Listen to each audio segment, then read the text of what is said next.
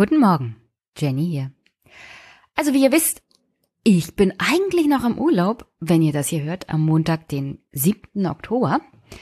Und es wird heute doch etwas kürzer als gewohnt, nur ein bisschen über eine Stunde. Ich hoffe, ihr verzeiht es mir. Auf alle Fälle kommt hier als allererstes zum Monatsabschluss bzw. Monatsneustart das allseits beliebte Superpack. I am Superpack and so can you. Also, ihr habt es gehört. Ihr könnt auch Teil des Superpacks werden, aber erst im nächsten Monat, denn der September ist zu Ende und mein Dank geht vor allem an folgende Personen und Mitglieder des Superpacks. Thomas, danke für das Buch von Jana Hensel, wie alles anders bleibt.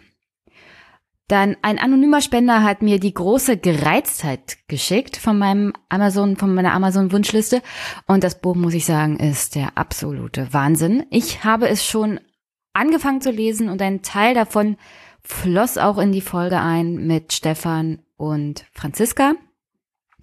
Also herzlichen Dank dafür.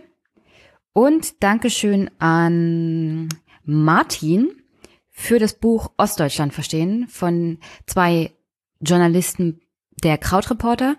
Und ich hoffe, dass ich äh, den Josa und den anderen Autoren dazu bewegen kann, in den Podcast zu kommen und über ihr Buch zu reden und darüber, wie man Ostdeutschland verstehen kann.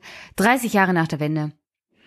Hm, vielleicht können wir auch darüber reden, dass es vielleicht nicht mehr angebracht ist, über Ost und West zu reden. Hab mich ja diese Woche schon wieder aufgeregt. Gestern, um ehrlich zu sein, erst wieder. Da gab es ja diese Umfrage, ob die Menschen in Ostdeutschland ihre Meinung frei äußern können oder ob sie das nicht so denken. Und 41 Prozent der Leute haben gesagt, sie haben so nicht das Gefühl, dass sie ihre Meinung frei äußern können. Es sei wie in der DDR. Also, ich muss mir mal das genauer angucken, aber ich nehme ganz stark an, die Frage war schon, fühlen Sie sich wie in der DDR bezüglich Ihrer freien Meinungsäußerung? Und wie in der Folge mit Franziska und Stefan schon erläutert, ist es so allgemein diese Auffassung in der Bevölkerung, man könne die freie Meinung nicht wirklich wahrnehmen, also das Recht auf freie Meinungsäußerung. Wobei Franziska ja ganz klar gesagt hat, wovor haben die Leute eigentlich Angst? Also das, was sie sagen wollen, können sie eigentlich sagen. Es wird ja vom Grundgesetz geschützt. Nur wird es natürlich eingegrenzt von Strafgesetzen. Wobei ich natürlich auch verstehe, dass manche sich vor allem in Twitter und Facebook nicht so gerne auslassen, auf all dieweil da oftmals so ein Shitstorm folgt. Aber dann ist auch die Frage, wollen wir uns überhaupt politisch auf Twitter und Facebook unterhalten? Das ist ja dann anscheinend nicht der richtige Bereich dafür. Also, danke nochmal für Ostdeutschland verstehen. Und wie gesagt, zu dieser Umfrage komme ich vielleicht in den nächsten Folgen. Heute wird's kürzer. Dann danke an meine Spender bei PayPal und die Überweisungen machen auf mein Konto. Und das sind Robert, ein anonymer Spender, Mark, der schickt Grüße aus Dublin und spendet wöchentlich, dann darf ich auch nicht dazu übergehen, dass ich mal eine Folge ausfallen lasse, sonst, hm, dann wäre das ja gemein, Mark. Danke an Carsten, Dauerspender der ersten Stunde. Ingmar, danke an Ringo, der letzten Monat 30 Euro gespendet hat. Lukas, der geschrieben hat, die Folge mit Franziska und Stefan war mega. Fand ich auch, Lukas. Carlotta hat wieder mal gespendet. 11,11 Euro. Herzlichen Dank. Ich freue mich ja generell über weibliche Spender. Eher selten. Und im nächsten Monat habe ich aber definitiv eine weibliche Spenderin drinne, weil ein Buch angekommen ist, aber erst nächsten Monat. Danke an Marcel, Adam und Kolja. 6,66 Euro. Meine gruselige Lieblingszahl. Danke an Andreas, Steffen, Frank, Florian, Und Daniel, der hat mir bei PayPal was geschickt und eine Nachricht dazu geschrieben. Und zwar, Moin, liebe Jenny, danke für deinen Podcast. Ich wohne im schönen Ober, Oberursel bei Frankfurt und ich finde es gut, dass du uns Wessis aufklärst, was bei euch so abgeht und wie so die Politiker ticken. Ich hasse diese Mauer im Kopf der Menschen, die immer noch im Ost und West denken. Wir sind ein gemeinsames Deutschland und Europa. Der ganze Artikel 13 Diskurs hat mich politisiert. Habe ich oft schon gehört. Ist ja bei Rezo genauso gewesen. Seitdem beschäftige ich mich täglich mit der Politik. Großes Dank gilt auch an die Oberpappnasen Thilo und Stefan. Na, ich hoffe, du spendest auch mal fünf Euro an den Aufwachen-Podcast. Dann kannst du die Oberpappnasen direkt grüßen. Oder Jung und Naiv, du weißt ja, der Teilermeister hat eine Familie und muss die durchfüttern. Grüße, Daniel. Äh, ich bin ja im Oktober bei der Frankfurter Buchmesse. Vielleicht sieht man sich mal in Frankfurt. Würde mich sehr freuen. Und das war der Superpack für diesen Monat. Und für alle, die neu dabei sind, der Superpack ist eine Ansammlung meiner Unterstützerinnen und Unterstützer, die mir finanziell was zukommen lassen in Form von Überweisung oder PayPal oder ein Geschenk von meiner Amazon Wunschliste, die noch nicht leer ist. Aber es, es sind jetzt auch eher so Technik und teurere Sachen drauf, also kann ich das nachvollziehen. Und, ah, oh Gott, oh Gott, oh Gott, das hätte ich ja fast vergessen. Mein wirklich großartiger Dauerspender, das kann nicht sein. Wie konnte ich dich nur vergessen? Warte mal. Shame, shame, shame on me. Ja? Also, das gibt's doch gar nicht. Hier, warte mal. Harald, ich spiele gleich mal was ab. Shame. Shame. Shame. Ja, shame, shame, shame. Harald, ich habe dich vergessen. Harald, Taya und Ui spenden auch regelmäßig über Amazon Gutscheine und das tut mir jetzt sehr leid, dass ich euch vergessen habe. Aber ich habe ja zum letzten noch daran gedacht.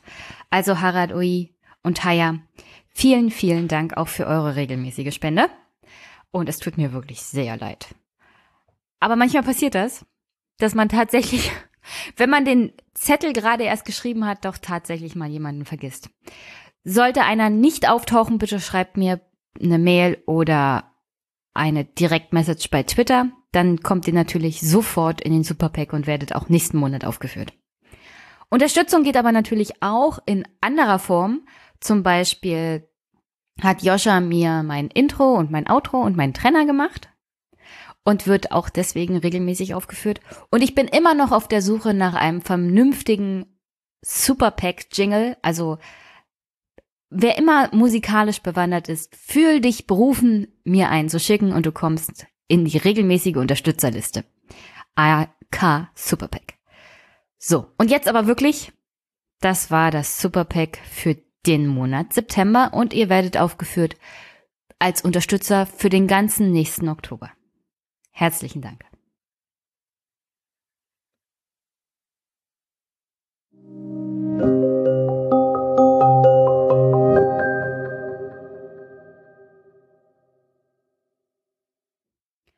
Okay, und da ich diese Woche wirklich jetzt am Wochenende unter sehr viel Zeitdruck stehe und jetzt gleich zur Family fahre, komme ich gleich mal zum Abschluss. Hier im Anschluss hört ihr Andreas und mich wir reden über Österreich und über sein Buch Alles gut? Fragezeichen, Ausrufezeichen. Das ich wirklich wärmstens empfehlen kann. Er setzt sich wirklich mit kritischen Fragen auch der kapitalistischen, globalisierten Welt auseinander und findet dann doch die ein oder andere optimistische Antwort. Und das Buch an sich ist schon alleine vom Einband sehr schick, muss ich sagen, ist sehr gut geworden. Er hat aber auch einen Podcast, der heißt ähm, Erklär mir. Und den stelle ich euch mal in die Shownotes. Der ist sehr interessant. Natürlich Österreich-spezifisch. Aber ich denke mal, Man weiß nie zu wenig über sein Nachbarland und da Österreich ja ein Land ist, in dem wir sogar die Sprache verstehen, auch wenn sie einen seltsamen Akzent haben, sollte man sich den Podcast ruhig mal in den Podcatcher holen und vielleicht die eine oder andere Folge anhören. Jetzt so Richtung Regierungsbildung der Österreicher ist das vielleicht auch gar nicht so schlecht. Vielleicht hat Andreas da den ein oder anderen Einblick, der uns hier in Deutschland in das österreichische Gefühlsleben oder politische Leben so fehlt. Und sonst wisst ihr ja an dieser Stelle, unterstützt ruhig den Podcast mit guten Bewertungen und Empfehlungen und Rezensionen. Ich nehme auch gerne Feedback. Ich habe viel, viel, viel Feedback bekommen zum Thema China und habe davor auch nächstes Jahr vielleicht mir den einen oder anderen Experten einzuladen, der mir mal China erklärt, die Geschichte, die Kultur oder so generell China verstehen an sich würde ich sehr spannend finden, denke ich mal man kann ja nicht nur so als Westler von außen drauf gucken und sagen, also das geht doch gar nicht, das ist total undemokratisch und das ist autoritär und warum machen die Chinesen da nichts? Aber so die chinesische Seele oder das Selbstverständnis ist vielleicht so generell auch ganz anders als unseres, allein schon aufgrund der Historie. Und aus Historie entsteht Kultur und das ändert sich halt nicht von heute auf morgen. Und deswegen China verstehen ist, glaube ich, ganz oben auf der Agenda vom Einmaschen-Podcast. Und ja, das war's zum Thema Feedback. Unterstützung geht natürlich auch, wie gesagt, habe ich ja erwähnt. Ein Jingle für den Superpack wäre gar nicht so, schlecht. Es gibt PayPal, es gibt Überweisungen. Ich habe sehr viele Daueraufträge mittlerweile. Und jeder Euro zählt. Also der eine oder andere zahlt einen Euro pro Monat. Und das ist auch gut werdet Teil dieses Superpacks. Und dann gibt's da noch meine Amazon-Wunschliste, die immer noch gut gefüllt ist und von dem ich das ein oder andere gut gebrauchen kann. Sonst wünsche ich euch hier einen wunderschönen Start in die Woche. Generell eine wunder wunderschöne Woche. Habt viel Spaß und gute Unterhaltung bei meinem Gespräch mit Andreas. Und sonst hören wir uns. Bis bald.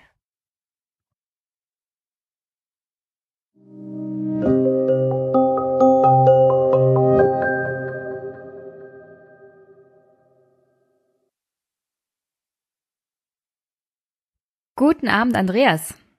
Hallo und schönen Abend. Ich habe mir gedacht, ich lade dich mal ein, weil du ein Buch geschrieben hast. Ist denn mhm. alles gut? Äh, bei mir ist alles gut, ja. Aber ich habe vor zwei Tagen das erste Mal mein erstes Buch in Händen gehabt. Und das heißt Alles gut für die Leute, die deinen Schmäh nicht verstehen. ja, so interne war, Witze sind immer doof. und das war ein sehr tolles Gefühl nach einem Jahr Schweiß, Blut und Tränen ein äh, bisschen übertrieben, aber es war sehr anstrengend und das war ein tolles Gefühl, das mal das erste Mal in den Händen zu halten. Also mir geht's sehr gut. Sehr schön. Also ich habe es bisher noch nicht geschafft, ein Buch zu schreiben, aber wenn ich mir so Twitter angucke und die Podcast-Blase, jeder hat mindestens ein Buch geschrieben und ja. einen Podcast. Dazu gehörst du übrigens auch, wa? Du bist Journalist, Podcaster und Buchautor. Ich habe es bisher nur zu einem Podcaster geschafft. Ist aber auch cool. Podcaster, Podcasterin. Ja, stimmt. Ah, du hörst dich übrigens nicht besonders deutsch an, wa? Nein, ich komme aus äh, Österreich. Das haben wahrscheinlich die meisten schon gehört. Ich wohne in Wien seit fast zehn Jahren und bin aber eigentlich in Niederösterreich aufgewachsen, auf einem Bauernhof äh, mit einem gescheiten österreichischen Dialekt, den man aber mit jedem Jahr in Wien ein bisschen mehr verliert. Was ist der Unterschied zwischen dem Wiener Dialekt und dem gescheiten österreichischen Dialekt? Mm, okay, vermutlich für Deutsche verwirrend, aber in Österreich gibt es, glaube ich, wie in vielen anderen Ländern immer so eine äh, Dichotomie zwischen Hauptstadt und Rest. Und für uns. Also ich komme aus dem flachen Land hier in Brandenburg. Und äh, für viele in Österreich sprechen die Wiener Hochdeutsch. Für, Deut für viele Deutsche sprechen die Wiener vielleicht kein Hochdeutsch. Ähm, und der Unterschied ist, pff, Wiener sprechen, obwohl es in Wien auch sehr viele verschiedene Dialekte gibt, ehrlicherweise. Und das ist ja eigentlich auch in Deutschland so, oder? Dass es nur in ganz wenigen Regionen im Norden so ein ganz klares Bundesdeutsch gibt und sonst gibt es die Bayern und die Sachsen und so weiter. Ja, aber das Sächsisch sollte man sich nicht anhören lassen, sonst wird man gleich zu Pegida-Anhängern gemacht. Oder für doof erklärt. Ist es ein Nebeneffekt vom Dialekt? Ja, das Sächsisch ist hier nicht so anerkannt als eine, ein vernünftiger Dialekt. Nur das Bayerische ist irgendwie, hat sich irgendwie durchgesetzt. Könnte daran liegen, dass die Bayern so überrepräsentiert sind, was Ministerposten angeht. Und die finden es dann nicht so geil, wenn man sich über sie lustig macht. Ich ja. bin noch nicht ganz dahinter gestiegen. Ja, die Bayern haben große Sympathie in Österreich. Die sprechen relativ ähnlich wie viele hier in Nieder- und Oberösterreich und ja, da fühlt man sich gleich äh, identifiziert. Da fühlt man sich gleich zu Hause. Voll. also als, als jemand aus Brandenburg habe ich keine großen Sympathien für die Bayern. Das ist so. Ich ja. glaube, generationenübergreifende Hassliebe zwischen Bayern und ja. Brandenburgern. Oder ehemals Preußen ist das ja hier. Ja, so dieses äh, regionale Gefälle kann zu ganz vielen Konflikten führen. Gibt es auch in Österreich ganz viele regionale Streitigkeiten. Zum Beispiel gelten die Kärntner, aus Kärnten ist zum Beispiel der Jörg Haider, wenn dir der ein Begriff ist. Nee, habe ich noch nie gehört. Besser so, glaube ich. Muss man nicht mehr kennen. Strache auch nicht, wa? Kann man auch schon wieder. Nee. Ja, Strache könnte noch interessant werden. Den sollte man ähm, im Kopf behalten, glaube ich. Auf alle Fälle sollte man ihn nie aus den Augen lassen. das stimmt, immer eine Kamera mitnehmen. Ja. Und ein Aufnahmegerät. Voll. Also wie gesagt, du bist auch Podcaster. Wie heißt hm. dein Podcast? Mein Podcast heißt Erklär mir die Welt. Den gibt es jetzt seit knapp eineinhalb Jahren. Er ist mein kleines Baby. Ich liebe ihn heiß. Und die Idee ist, ich lade mir äh, jede Woche eine Auskennerin oder einen Auskenner ein, ähm, der mir irgendein Thema erklärt. Und man wird bei mir nicht Experte, weil man jetzt vielleicht einen Uni-Abschluss in das hat, sondern, das kann ich natürlich auch dazu klassifizieren, aber vielleicht hat dich das Leben geprägt äh, und hat dir irgendwas beigebracht, vielleicht hast du ein Buch über was geschrieben, vielleicht hast du ein Hobby, das dich total interessiert und ich versuche mit Leuten über diese Dinge zu reden und jede Woche irgendetwas Neues zu lernen. Jetzt zum Beispiel, weil in Österreich gerade Wahlen waren, habe ich eine zehnteilige Serie zur Demokratie gemacht. Das war ziemlich anstrengend, ich glaube sowohl für mich als auch für meine Zuhörerinnen und Zuhörer. Aber das war total spannend. Da ist zum Beispiel drum gegangen, warum hat Österreich überhaupt eine Verfassung? Was steht da drinnen? Da war der Ex-Bundespräsident bei mir in der WG. Das war bis jetzt der coolste Besuch, obwohl ich schon viele WG-Partys geschmissen habe. also ich nehme den Podcast immer bei mir zu Hause in der WG auf. Der Ex-Bundeskanzler den habe ich besucht, der ist leider nicht zu mir gekommen. Den Christian Kern, der hat erklärt, was macht eigentlich ein Bundeskanzler. Und so versuche ich immer von irgendwelchen bekannten oder unbekannten Menschen irgendwas zu lernen. Heute zum Beispiel, das war irgendwie mein äh, ein Riesen-Highlight, äh, habe ich Josef Hader interviewt. Ich glaube, den kennt man auch äh, in Deutschland ganz gut. unser bekanntester Kabarettist in Österreich. Und das war auch eine ziemlich coole Begegnung. Mit dem habe ich darüber geredet, welche Rolle hat das Kabarett, Satire in einer Gesellschaft, ähm, wie baut er sowas auf, wie arbeitet er. Und das ist irgendwie ganz cool, es funktioniert auch super. Ich mache immer äh, unverschämt Werbung für meine Sachen. Der Podcast ist einer der meistgehörten in Österreich, wird 15.000 Mal die Woche heruntergeladen ähm, und ist mittlerweile von einem kleinen Hobby, das ich bei mir zu Hause angefangen habe, äh, zu Teil, zu einem Teil meines Berufs geworden. Und das ist irgendwie echt toll. Ich wollte gerade fragen, hast du ihn auch darüber ausgequetscht, was darf, also was darf Satire? Da gab es ja hier in Deutschland auch mal eine etwas größere Diskussion im Rahmen von Böhmermann und seinem Gedicht zu Herrn Erdogan. Mm, ich habe das nicht direkt angesprochen. Darüber habe ich schon mal mit einem anderen Satiriker geredet. Aber wir haben über Louis C.K. gesprochen. Aha. Und das war ganz interessant. Ähm, haben sicher alle mitbekommen. Louis C.K. ist ein, eigentlich ein Ami oder ein Brite, ich bin mir jetzt gar nicht sicher.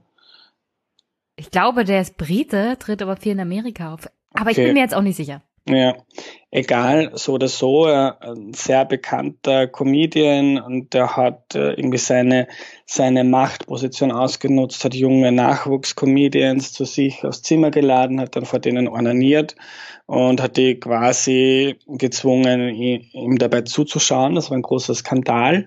Und dann hat sie halt die Frage gestellt, darf man Louis C.K. noch lustig finden? Darf man noch in sein Programm gehen?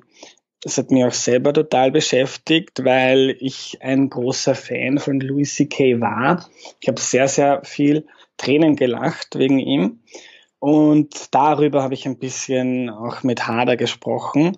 Ähm, und das war gar nicht so einfach für ihn zu beantworten. Also er hat gesagt, ähm, das darf jeder für sich entscheiden. Wer hingeht, soll hingehen und das genießen. Wer nicht hingeht, ist auch eine legitime Entscheidung. Und er meinte, Louis C.K. hat dafür geboost, er hat gerade einen Film rausgebracht, der Film ist aber dann, hat überhaupt nicht funktioniert, weil keiner mehr mit ihm, mit ihm etwas zu tun haben äh, wollte. Ich bin mir nicht sicher, ob ich die Argumentation teile, weil er, also ich weiß nicht, wie viel er wirklich gebüßt hat, weil er ist immer noch ein extrem erfolgreicher, sehr reicher, weißer Mann. Ähm, aber darüber haben wir kurz gesprochen. Also, hm. Hm, hm, hm. Weiß nicht, wie du das siehst. Ist ein bisschen Schwierig. wie Michael Jackson. Darf man Michael Jackson Musik noch gut finden? Ja, aber da ich Michael Jackson Musik nie besonders gut fand, war das für mich keine große Herausforderung. Okay, ich finde so, ich finde auch Michael Jackson Musik gut. Also für mich ist das alles sehr schwierig. Aber ich kann, ich kann ja mal sagen, aus persönlicher Erfahrung, hm. Äh, du kannst das Produkt immer noch gut finden und den Menschen halt scheiße. Ja. Also, äh, das ist so generell bei, ich glaube, allem, was in der Öffentlichkeit so als Schauspiel und Film oder Komödie, also wirklich auch alles, was mit Bühne zu tun hat. Ich denke immer, das sind, das, da steht so und so nicht der Mensch, ja. Das ist ja. alles nur Show. Deswegen ja. Äh, kann ich das auch trennen. Also auch unabhängig glaub, davon, dass ich Louis C.K. nicht besonders witzig finde. ah, ja. Würde ich immer sagen, ja, das ist halt die Figur, die er darstellt und seine Witze und mhm. hinter der Bühne ist er halt ein furchtbarer Typ Mensch gewesen. Ja.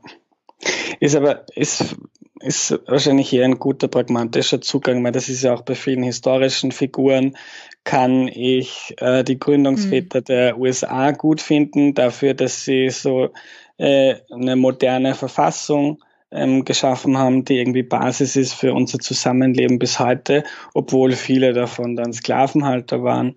Also man muss, glaube ich, immer ein bisschen differenzieren und trennen und das eine wertschätzen können, obwohl man das andere verachtet wahrscheinlich. Aber da würde ich ja ganz stark äh, diesen Ableger von The Daily empfehlen. 1619. Oh ja. Hm. Schon reingehört?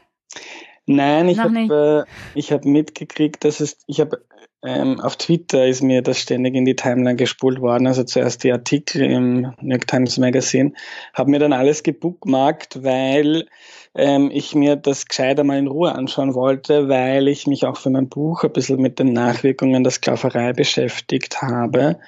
Ähm, und hab's aber noch nicht geschafft. Also das liegt alles irgendwo in Evernote und wird irgendwann von mir hoffentlich gelesen.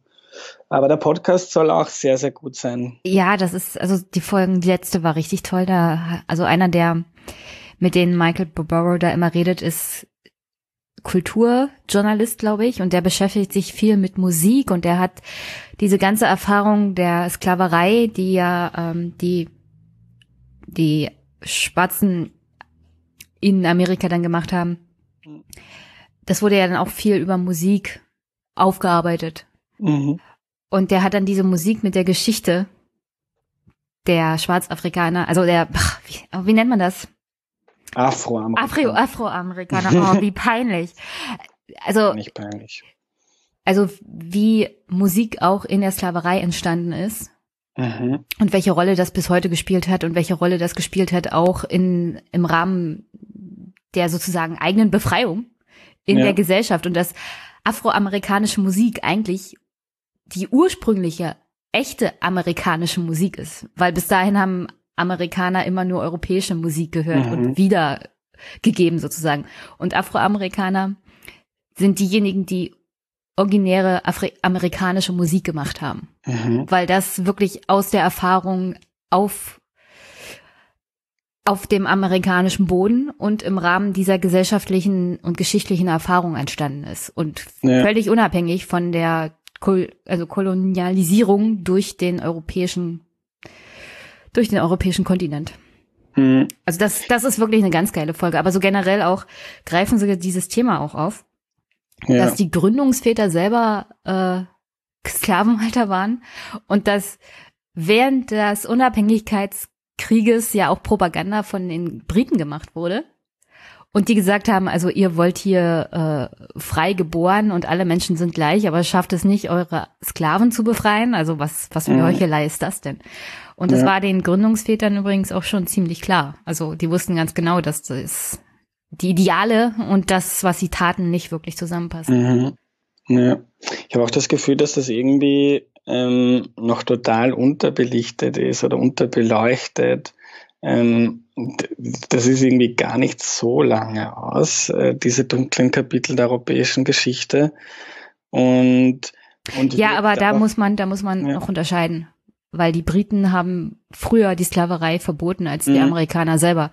Und die ja. Sklaverei in Amerika unter den Briten war eine andere Art von Sklaverei als die, die mhm. die Amerikaner dann voll durchgezogen haben. Also du konntest zum Beispiel, und das wurde auch in der ersten Folge dann wiedergegeben, irgendwelche Piraten haben 20 oder 30 Afrikaner gefangen und dann tatsächlich nach Amerika gebracht. So begann sozusagen der Sklavenhandel. Mhm. Aber von diesen Sklaven konnten sich einige auch frei arbeiten, also so indentured mhm. ähm, also indentured waren die. Ja. Dass du eigentlich die Möglichkeit hattest, deine Freiheit zurückzuerlangen, obwohl natürlich verwerflich, dass man entführt wurde und gezwungen wurde zu arbeiten. Ähm, aber die Sklaverei, die die Amerikaner dann durchgezogen haben, da wurdest du in die Sklaverei geboren und dann bist du darin gestorben und deine Geburt durch eine Af afroamerikanische Mutter zum Beispiel, durch eine Sklavin hat dich dann sozusagen, egal ob dein Vater schwarz oder weiß war, für den Rest deines Lebens auch zum Sklaven gemacht. Mhm. Und das, ja. das war schon, also das war schon noch eine ganz heftige Art und Weise von Sklaverei. Mhm. Und selbst, dass das die Sklaverei dann äh, offiziell abgeschafft wurde, hat das ja noch immer ja. Äh, in der Apartheid total nachgewirkt. Und das ist, das ist das zwei, drei Generationen aus. Das ist ja wahnsinnig und fast nicht zu glauben. Und ich glaube, das zählt auch den Amerikanern selber gut oder den Nordamerikanern, äh, sich mehr mit ihrer Geschichte zu beschäftigen, weil dann hätte man nicht so eine dumm-dödelige Debatte, was zum Beispiel die Benachteiligung von Schwarzen in den USA betrifft. Aber der lateinamerikanische Kontinent, also wenn man sich da die Geschichte der Sklaverei, also Brasilien nochmal anguckt, mhm. das war, also das wirkt bis heute nach auf eine noch viel schlimmere Art und Weise. Man kriegt es ja. halt nicht so richtig mit, weil die USA natürlich im allgemeinen Empfinden der Öffentlichkeit viel präsenter sind. Ja. Aber alles das, was in Brasilien zum Beispiel auch unter Bolsonaro jetzt gemacht wird, hat ne ganz negative Auswirkungen auf vor allem mhm. die Nachfahren der Sklaven, die auch in Brasilien waren. Also ja. wenn du da schwarze Haut hast, dann möchtest du auch nicht leben.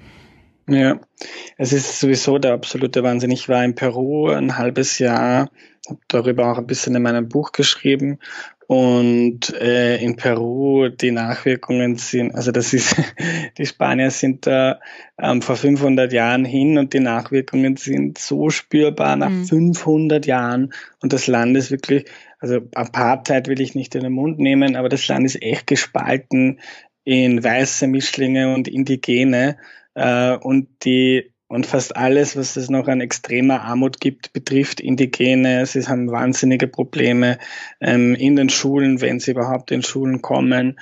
Ähm, es gibt noch sehr viele Analphabetinnen und Analphabeten unter den Indigenen.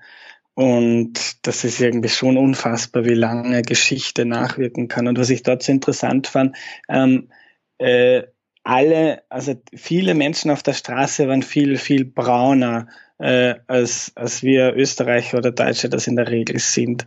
Ähm, und trotzdem war überall im Fernsehen, auf den Plakaten, auf den äh, auf Werbeschildern, überall waren die Menschen weiß und so das totale Ideal war, ähm, äh, weiße Haut zu haben. Und Indigene sind halt viel brauner, schauen anders aus und das ist irgendwie total, ich weiß nicht, ob klassistisch das richtige Wort ist, aber die, die Gesellschaft ist echt noch nach sowas ähm, aufgegliedert, obwohl wir in Österreich und Deutschland ja auch teilweise noch Probleme haben mit Menschen anderer Hautfarbe, darf man eh nicht kleinreden, aber trotzdem fand ich, dass dort vor Ort nochmal sehr beeindruckend oder oder tragisch, äh, wie lange so Dinge nachwirken, die vor vielen hundert Jahren passiert sind.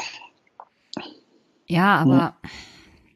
Also da muss man, also ich, ich habe ich hab da so einen Lieblingskanal auf YouTube, den gucke ich mir gerne an, da geht es viel um Geschichte.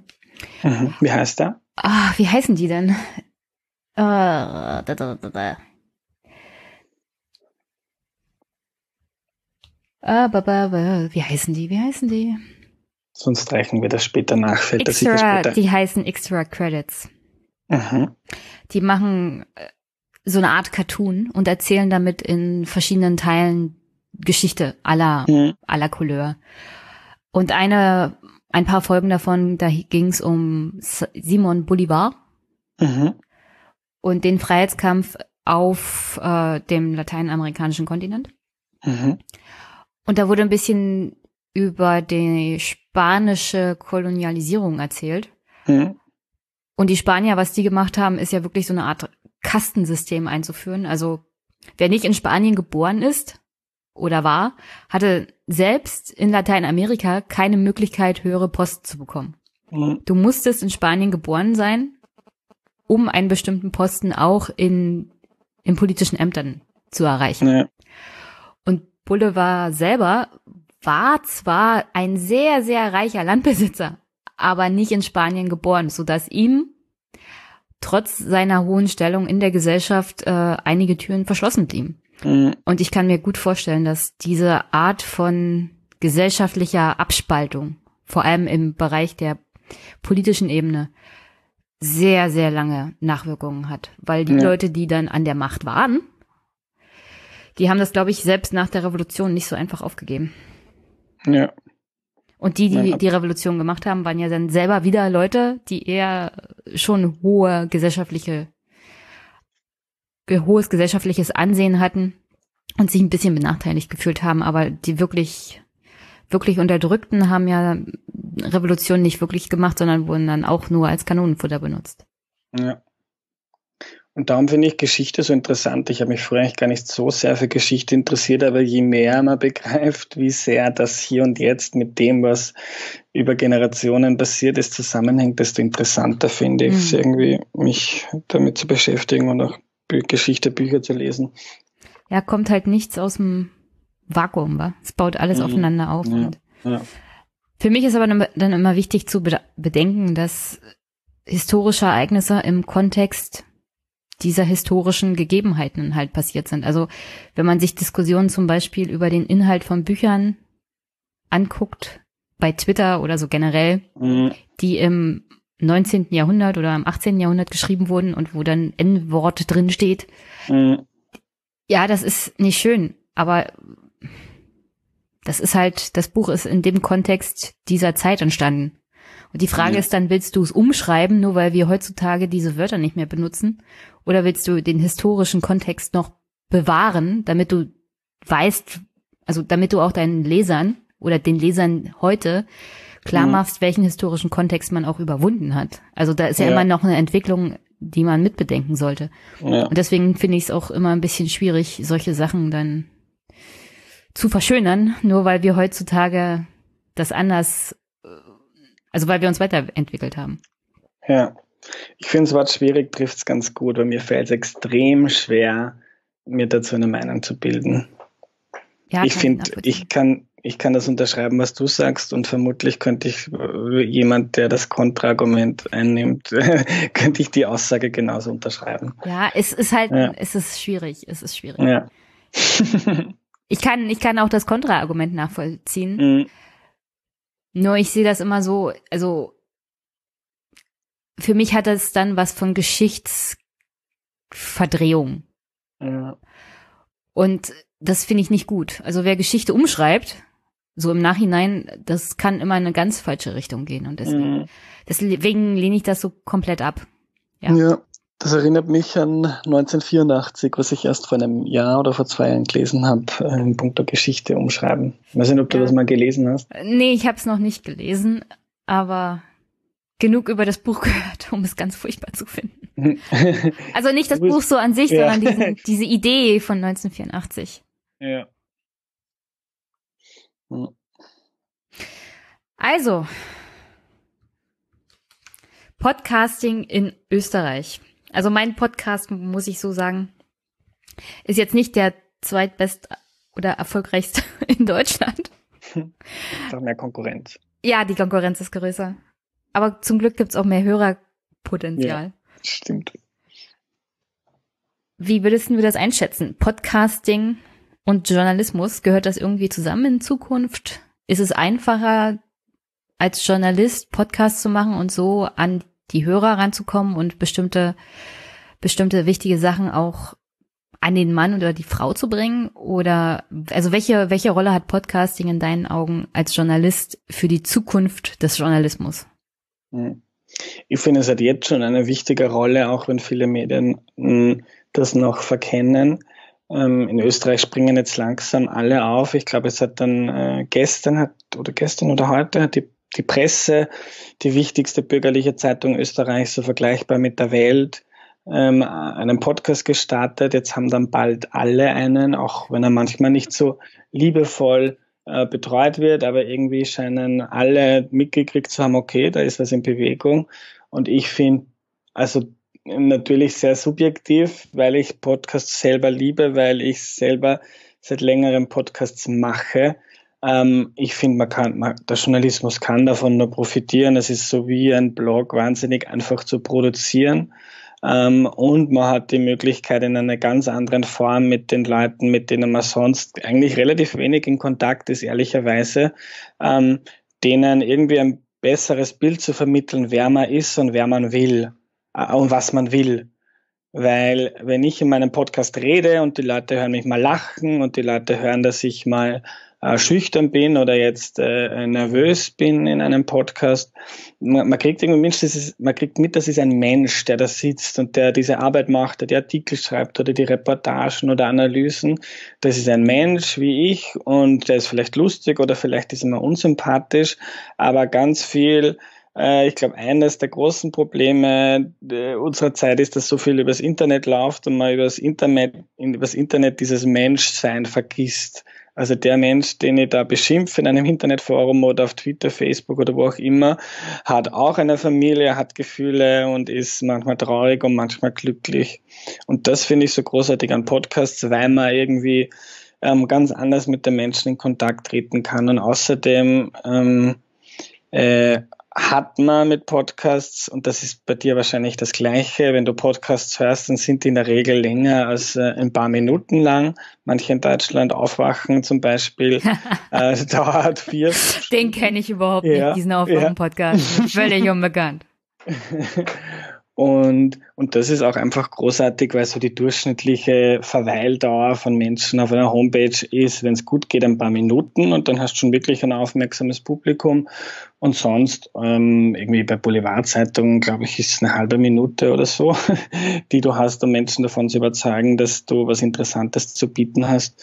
Und wenn du mal das Vertrauen von jemandem gewinnst und der hört deinen Podcast, dann ähm, zeigen irgendwie alle Statistiken, dass die Leute äh, die, fast immer die ganze Zeit dranbleiben. Und das ist einfach großartig, irgendwie rauszubrechen aus diesem eine fette Headline und ein Clickbait-Artikel äh, und irgendwie auf Insta ein schnelles Video oder ein, ein keckes Bild, sondern du hast irgendwie einfach Zeit. Das ist, muss nicht schwarz, es muss nicht weiß sein, sondern grau und man kann diskutieren und reden und nachdenken und auch mal einen Fehler machen. Das ist ja so zum Beispiel, was ich an Twitter total schade finde. Ich nutze Twitter seit über zehn Jahren, glaube ich, und ähm, als Twitter noch viel kleiner war, war es noch viel einfacher, mal einen blöden äh, Fehler zu machen, irgendwie einen Gedanken zu äußern, der vielleicht für manche nicht okay ist und es hat sich nicht sofort jemand drüber aufgeregt, sondern man konnte drüber nachdenken. Vielleicht hat dann wer geschrieben, hm, das glaube ich stimmt nicht oder hey, pass auf, das ist in irgendeiner Form bedenklich und dann kann man drüber nachdenken und sich austauschen und dann vielleicht was lernen. Und das ist im Podcast nach wie vor möglich und das ist in vielen sozialen Medien ähm, ähm, nur mehr schwer möglich. Und darum finde ich äh, Podcasts für Journalismus total interessant. Es schafft auch irgendwie Glaubwürdigkeit. Äh, weiß ich, ob, ob du diese Ranking kennst und ob das nur in Österreich so ist, aber in Österreich gibt es immer so Rankings, äh, welche Berufsgruppen sind wie beliebt. Uh, und das sind ganz unten, also ganz oben sind dann Feuerwehrmänner, Polizistinnen. Mhm. Ja, gibt's bei uns äh, auch. Ja, und ganz unten sind dann, ich glaube, ganz unten sind immer Politikerinnen ja. und Politiker und knapp drüber Journalisten. und, ja, das, und, das hört sich sehr auch nach Deutschland an, ja. ja. Und ich kann mir einfach nicht vorstellen, wenn jemand, zum Beispiel ich bin mit Herz und Seele Journalist, ich finde das total wichtig ähm, für die Gesellschaft, das zu machen, bin mir aber auch all meiner Makel und Fehler bewusst mhm. und habe schon ganz viel Blödsinn in Zeitungen reingeschrieben, ähm, obwohl ich mich bemüht habe und ich kann mir nicht und ich kann mir nicht vorstellen, dass jemand zum Beispiel bei meinem Podcast hört oder mich drüber reden hört, wie ich recherchiert habe und vielleicht äh, mich reflektieren hört, wie ich einen Fehler gemacht habe, dass dann jemand denkt, wow, das ist ein Trottel oder dem vertraue ich nicht oder Lügenpresse, sondern man merkt, okay, der hat der hat sich bemüht und genauso wie äh, sich ein Musiker mal verspielt oder, oder jemand einen Fehler macht, so ist das auch bei Journalisten. Und darum finde ich Podcasts in ganz vielerlei Hinsicht total cool, nützlich, lustig, unterhaltsam, äh, schlauer machend und auch wichtig für die Zukunft des Journalismus. Ja, also das habe ich übrigens auch festgestellt. Die Hörerschaft ist sehr vergebend. Also wenn man einen Fehler macht, dann weisen sie einen drauf hin. Oder der ein oder andere Hörer ist bei Twitter dann auch schon mal ein bisschen knatschig. Mhm. Ähm, und dann schreibe ich ihnen dann, ja, was ist denn das Problem? Und dann können wir darüber diskutieren noch. Ähm, aber im Großen und Ganzen ist, habe ich wirklich kaum negative Erfahrungen gemacht. Jetzt mit meinem letzten Gespräch gab es einen beleidigenden Kommentar, den habe ich aber auch nicht veröffentlicht und habe mich mhm. damit zur Faschistin gemacht, weil ich eine Meinung unterdrückt habe. Das stand so mhm. schon in dem Kommentar drin. äh, aber sonst ist das eigentlich sehr angenehm. Und die Hörer nehmen sich auch Zeit, sich das anzuhören und das finde ich alles sehr, sehr schön, um ehrlich zu sein, mhm. am Podcasten. Und du hast natürlich völlig recht. Also die Tatsache, dass man die Stimme eines fremden Menschen direkt im Ohr hat, ich glaube, das sorgt für eine ganz andere Art von Nähe als das geschriebene Wort. Ja. Weil du kannst auch mit deiner Stimme viel mehr ähm, mitgeben, ob du das jetzt streng meinst, ob du das fragend meinst, ob du vielleicht unsicher bist und nachfragst.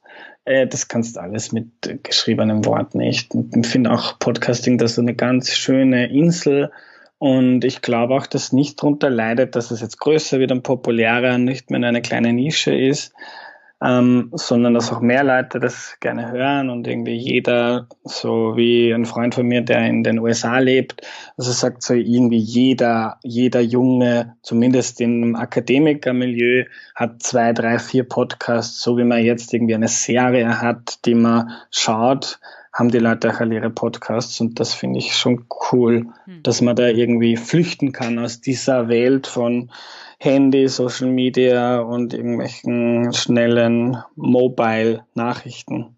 Na, vor allem ist es auch ein Beleg dafür, dass Menschen ja nicht wirklich kurze, vorgekaute Informationen haben wollen, sondern sich Gedanken machen möchten. Also ja. vor allem, wenn du lange Podcasts-Hörer hast, also Hörer, die lange Podcasts ja. hören, dann, also für mich ist das ein Beleg, dass die Menschen tatsächlich sich verzehren nach längerer journalistischer Arbeit, auch ja. vernünftige journalistische Arbeit. Und das kriegen sie halt momentan in dem Rahmen, wo die alte Medienwelt ist, nicht so geboten. Und selbst wenn, also ich kenne wirklich ganz wenige gute Podcasts von, von Zeitungsverlagen, Also dieser Stimmenfang vom Spiegel hat sich nach einer echt schwierigen Anfangsphase gemausert. Mhm. Aber sonst würde ich jetzt keinen Podcast so aus der Medienlandschaft nennen können, der wirklich gut ist und den ich mir regelmäßig anhöre, außer The Daily, aber das ist so und so fernab von gut und böse. Mm, ja. Ich finde, in den USA gibt es ein paar interessante, ich finde auch die Vox-Podcasts ganz spannend. Aber stimmt, es gibt äh, Zeitverbrechen, höre ich selber nicht, aber das hören sehr viele Freundinnen und Freunde von mir. Ich glaube, ja, der ist richtig so gut. Ja. Es gibt Servus, Grüezi, Hallo. Den höre ich regelmäßig. Das. Der ist sehr sympathisch. Der, ja. noch die Idee toll. toll. Also ich finde ich finde ich finde diese Frotzelei unter den, dem Schweizer ja. und Österreicher immer am besten. Ja, das ist toll. Für den Deutschen vor allem, der da zuhört und denkt, ah. ja. Ah. Bevor wir zu deinem Buch kommen, erklär mir doch mal kurz Österreich. Erklär, erklär mir Österreich. Ja, Wie lange also, also wenn wir das hier veröffentlichen, ist hier natürlich die Wahl vorbei. Aber wir wissen noch nicht, was rumkommt. Aber du kannst mir ja bestimmt sagen, wer Kanzler wird. Sebastian Kurz. warum? erklär mir dann, warum. Also, ich glaube, Österreich. Ich habe, äh, also ich, bevor ja. du richtig ausholst. Was ich bisher mitbekommen habe, ist, seit der Ibiza-Affäre sind so viele Sachen auch bezüglich der ÖVP hochgekommen bezüglich auch von Sebastian Kurz, dass ich mich frage, wie kann es sein, dass der noch Spitzenkandidat ist und wie kann es sein, dass der unangefochten an, auf Platz einsteht? Mhm. So, jetzt darfst du mir Österreich erklären. Also Österreich kann man sich so vorstellen wie ein bisschen anders geformtes Bayern. Es ist relativ konservativ. Wir haben eigentlich mit ganz kurzer Ausnahme immer seit dem Zweiten Weltkrieg äh, eine sehr dicke konservative Recht, also Mehrheit rechts der Mitte, so 60 Prozent, zwei Drittel der Leute wählen einfach immer äh, Parteien, die rechts der Mitte stehen. Und das, das liegt, das liegt daran, ich glaube, äh, Österreich war lange, also Österreich, in Österreich war der Katholizismus sehr stark so wie in Bayern auch. Und das irgendwie, das, das ganze konservative Weltbild, das man da mitkriegt. Österreich war lange eine Monarchie. Österreich hat sich nie von selbst befreit. Also wir haben nie irgendwie wie die Franzosen äh, äh, oder wie die Briten dafür gekämpft, dass wir ein freies Land sind, sondern das ist uns irgendwie passiert. Wir haben den Ersten Weltkrieg verloren, dann ist Österreich eine Republik geworden, äh, ist dann innerhalb kürzester Zeit wieder zu einem Ständestaat, zu einer Diktatur geworden. Dann ähm, ist Hitler gekommen und Österreich ist dann erst wieder zur Demokratie geworden, nachdem uns Russen, Briten, Franzosen und Amerikaner befreit haben. Und irgendwie sind wir da so hineingestolpert. Und das ist so ein bisschen so die österreichische Geschichte in Kurzform. Irgendwie ähm, ist das Land grundkonservativ und ich kenne das gut. Ich bin selber ähm, am Land aufgewachsen. Die Leute haben einfach eine Sehnsucht danach, dass sich die Welt nicht so schnell verändert und dass die Dinge so circa so bleiben, wie sie immer waren. Und das ist, glaube ich, so das ist extrem pauschalisierend. Das, äh, es sind nicht alle so, gibt ganz viele verschiedene Gruppen. Es gibt Migrantinnen, es gibt Menschen, äh, die sind feministisch und links und rechts und anarchistisch und was auch immer.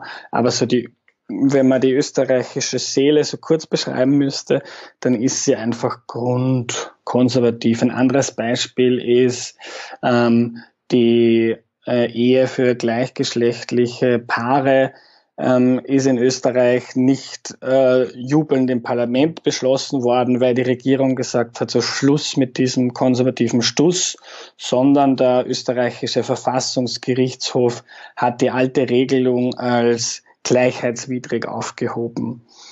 Also in Österreich passiert all, es gibt auch so den Schmäh, wenn die Welt untergeht. Ja, da muss ich jetzt aber kurz mal einhaken. Also in mhm. Deutschland war das ähnlich.